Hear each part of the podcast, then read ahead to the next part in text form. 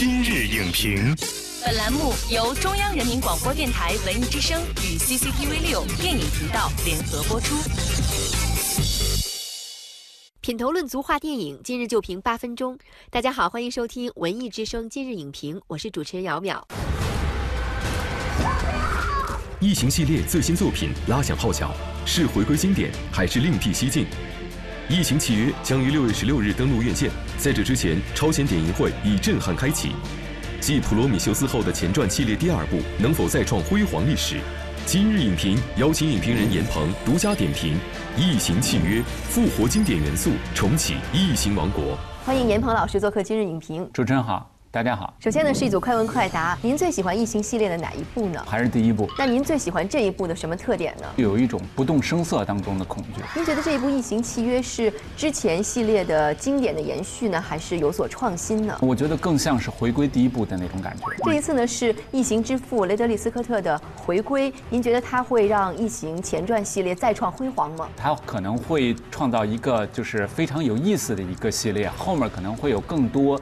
更神奇的东西出现。好，谢谢杨老师，快问快答结束。包括这一部《异形契约》在内呢，其实《异形》系列已经拍摄了六部了。这一系列当中真是不乏名导，除了这个雷德利·斯科特之外呢，还有像詹姆斯·卡梅隆，包括大卫·芬奇，都为我们打造过异形电影。所以您看，我觉得这一系列真的是不同凡响的科幻电影。那您觉得在异形系列里面这几部分别有什么样的特点？还有就是它为什么能够吸引到这么多的观众，有这么庞大的影迷群体呢？它这个系列确实很独特啊，就是好像没有这样的系列电影，就是它前四部是四个大导演，但真正这个系列大家看的还是异形这么一种生物。你看它那那么大一个大脑袋，而且它那个大脑袋是圆圆的，而且那异形有一个特点，可能有些观众没有太注意。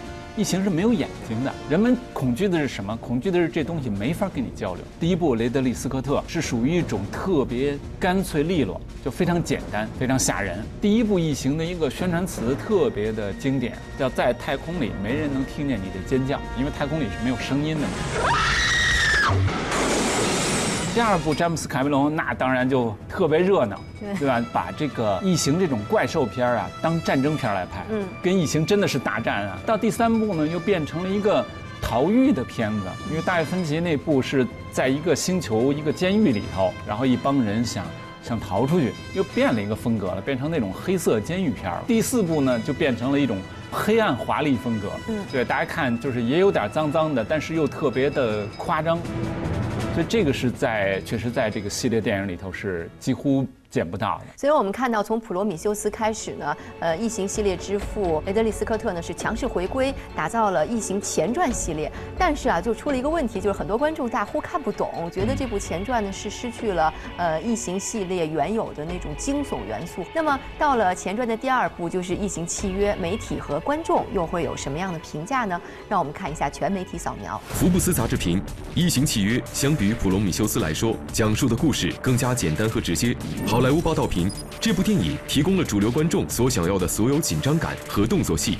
一九零五电影网评：宝刀未老的异形之父再次回归他一手创造的世界，重塑持续的不安氛围，重启震撼宇宙的科幻史诗。我们刚才看了很多媒体的评价，您认为这部《异形契约》和《普罗米修斯》相比，它的不同之处在哪里呢？《普罗米修斯》确实有一点深，它讲了一个人类起源的这么一个东西，就是人是从哪里来的，然后人他在跟他的造物是什么样关系。呃，那么这一部《异形契约》呢，相对更简单一点，这部整个的气氛维持的非常好，它真的很像第一部，它开始也是在这个船舱里头。然后大家很平静的在这儿这个过，然后慢慢的出现了一些这种威胁，它一直是有一种莫名的恐惧感。这个是异形系列我认为做的非常好的一个地方。在上一部《普罗米修斯》当中呢，雷德利·斯科特是大胆的探讨了哲学命题。嗯，那么这一次在《异形契约》里面呢，它是有延续对于人的起源这个哲学命题的思考吗？我觉得这两部是还是连续性挺强的，因为我们在这个《普罗米修斯》里头一开场就看到。工程师这么一种巨人族，那么他呢到了地球上，然后他的身体的 DNA 到了这个地球的这个河流里头，其实就暗示了人类的起源可能跟他们有关系。What you hope to achieve by coming here? What we hope to achieve was to meet our makers, to get answers. 其实它是一个四角关系，就很复杂，就是工程师、人类、仿生人，然后异形。那么他们之间是互相都是有联系的。就像仿生人在《异形一》当中是出现过，对但是并没有琢磨很多。嗯但是这一次呢，就是仿生人成为了主角，主角对像法沙·法斯宾德演的这个仿生人，而且他这次一个人其实是演了两个仿生人。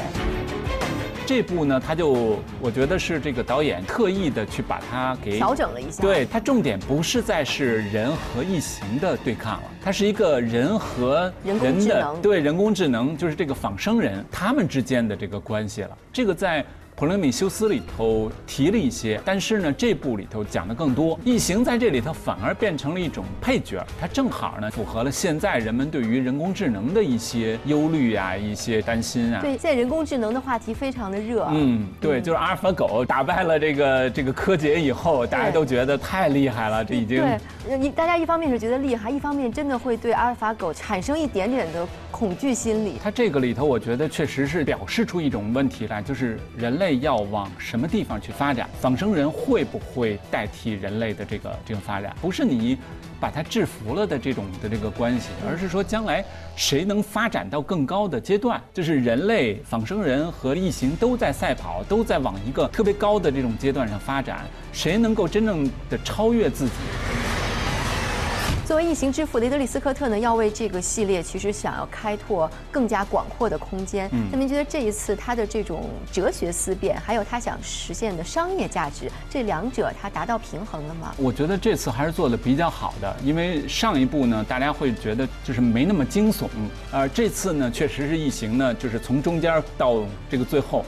啊，那么这个大家首先是过瘾了，就是看到真正的这种疫情的这个感觉了。这部大家看的是一个紧张的故事，所以电影既有紧张刺激的感觉，我觉得同时又有很多人类灿烂的文明在电影当中都有展现。对包括最后在这个船舱里面那个乐曲，而且呢，这个为什么用瓦格纳的这个音乐呢？因为我们知道瓦格纳的音乐跟一种叫超人哲学是有关系的，就是进入一个不朽的境界，或者说人类达到一个非常高的文明的地步。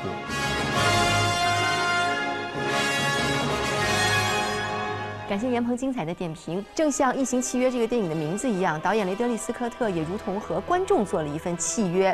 我给你想要的怪兽、惊悚元素、动作场面，但是呢，也请你让我保有探讨深刻哲学命题的追求，努力在可观和深刻之间寻找到平衡。异形系列电影也由此获得了更为旺盛的生命力。